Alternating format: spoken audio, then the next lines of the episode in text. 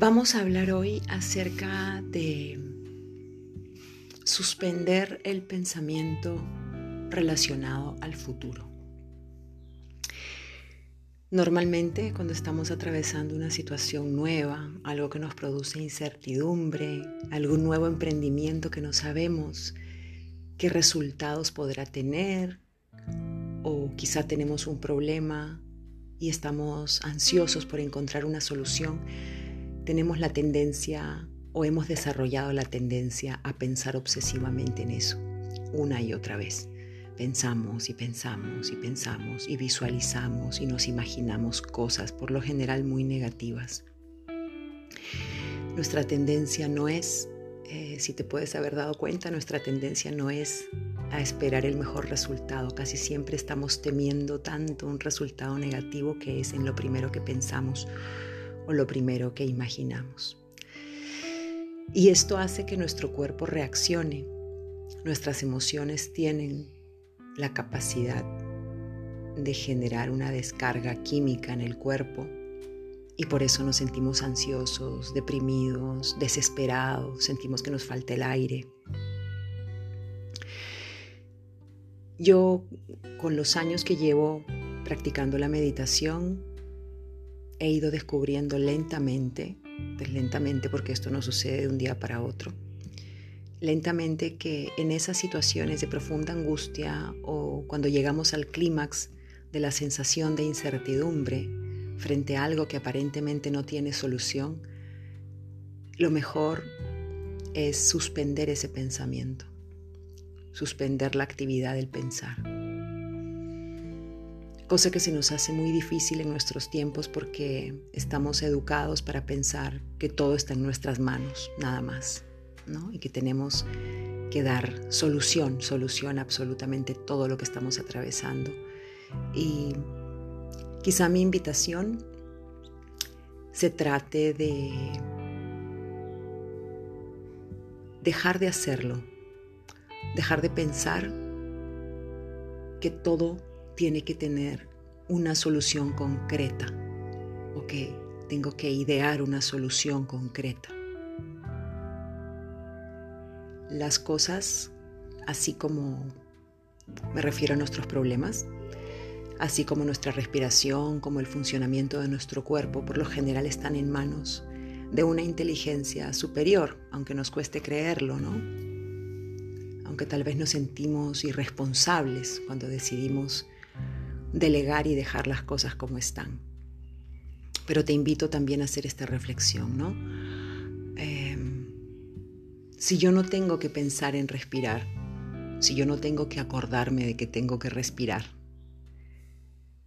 porque hay algo, hay una inteligencia superior a mí que no alcanzo a comprender, que se encarga de que yo lo haga involuntariamente, si yo no tengo que ocuparme de que mi corazón siga funcionando, si yo no tengo que ocuparme de que mi hígado procese adecuadamente lo que tiene que procesar, si yo no tengo que encargarme de que mis intestinos hagan su trabajo, porque pienso que tengo que encargarme de todo lo demás, del resultado de mis deseos, del resultado de mis empresas.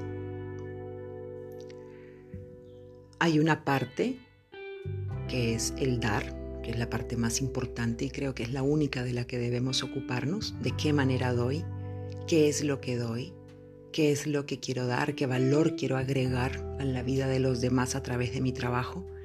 Y de ahí para adelante, mi experiencia me ha ido mostrando que es la vida la que se encarga de desarrollar todo lo demás, de desarrollar la manera en cómo eso nos va a ser devuelto porque siempre es devuelto. Nos cuesta mucho pensar que la vida se puede tratar tan solo de dar. Nuestra mentalidad, vamos a decir, capitalista, nos lleva a pensar que no, que tenemos que poner el foco en lo que voy a recibir. Pero este pensamiento, para empezar, nos vuelve cada vez más mezquinos porque como no tenemos una idea clara de cómo nos van a retribuir, entonces decidimos dar menos o dar poco o dar lo mínimo indispensable. porque no tenemos entrenada la mente para, para estar conscientes de que en la medida que doy recibo. Y es en la misma medida y no siempre recibes a través de los canales que piensas, ¿no? No siempre recibimos de donde pensamos que vamos a recibir. A veces el recibir se presenta como un milagro, como algo que no esperábamos que sucediera y de pronto se da. Concretamente en relación al dinero, por ejemplo. ¿no? Mm, a veces pensamos que la única manera son las maneras que conocemos, las maneras viejas. Eh, tenemos unas reglas, unas normas para movernos en el mundo y está bien. Pero muchas veces se trata de dar más de lo que pienso que soy capaz de dar, para que se desbloquee la abundancia que soy capaz de recibir. Es decir, mientras lo que ofrezco es de mayor calidad, es decir, si me capacito, si oferto cada vez más servicios que puedan mejorar la vida de los demás, en esa misma medida también se me abren puertas para yo poder acceder a servicios que puedan mejorar mi vida. Pero si me quedo en el pensamiento de que si no me pagan no lo hago, no. O si no tengo el cliente no lo oferto, eh, muy probablemente la vida que es un flujo continuo se bloquea. Y de pronto es ahí cuando empiezo a sentir estos sentimientos de estancamiento profundo, ¿no? Entonces, de pronto me pongo en una situación imaginaria y digo, ¿qué pasa si no tienes trabajo? ¿No? ¿Qué pasa si estás, si tienes los problemas económicos y tienes los problemas con la prosperidad al tope y no sabes cómo resolverlo? Pues pensando no es no es la vía correcta. Pensando no lo vas a resolver. Pensando, pensando, creemos que vamos a resolver ese tema y yo creo que toda nuestra energía debe centrarse en el hecho de qué tengo que dar. Porque definitivamente si no tengo recursos es porque no estoy dando lo suficiente ni de la manera apropiada. Entonces mi invitación es a, dar, simplemente dar hoy en día es mucho más fácil. Tienes las redes sociales, puedes ofrecer cualquier servicio y empezar por hacer regalos. A veces nuestra mente nos ha llevado a creer que somos tan escasos que no podemos regalar. Y podemos regalar cualquier cosa, desde un poco de tiempo, desde un consejo, desde una mirada, una palabra, una carta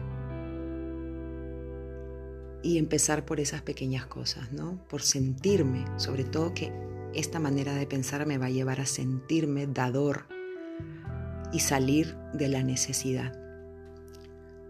Porque ese pensamiento de carencia, de que yo no tengo y necesito y estoy esperando todo el tiempo recibir, es el que me lleva a manifestar en mi vida precisamente eso, ¿no? La carencia, la falta de. Cuando yo empiezo a dar y a decir, yo tengo que dar, yo tengo algo que dar, y lo voy a dar no sé a quién, pero voy a dar, voy a dar y voy a dar a cada minuto de mi vida, a cada minuto que paso, pienso y me enfoco en eso, en cómo doy, qué doy, la vida mágicamente empieza a responder. Bueno, por aquí te dejo esta reflexión Ninguno de estos audios está preparado, son solamente reflexiones que se me van ocurriendo. Siempre pienso que lo que te doy me lo doy a mí misma también. Te dejo un abrazo y que pases una feliz tarde.